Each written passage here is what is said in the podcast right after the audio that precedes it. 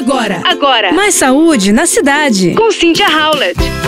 Um estudo da Universidade de Columbia, nos Estados Unidos, descobriu que adolescentes que usam maconha para fins recreativos têm de duas a quatro vezes mais risco de desenvolver distúrbios psiquiátricos como depressão e tendências suicidas do que os jovens que não usam droga.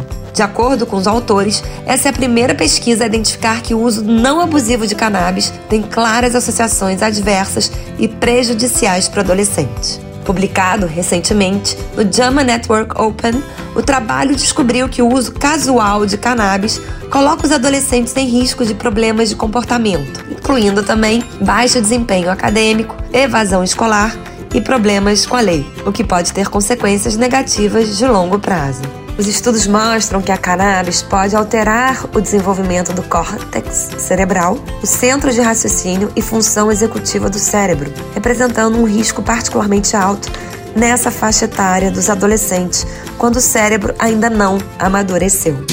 Você ouviu Mais saúde na cidade. com Cynthia Howlett.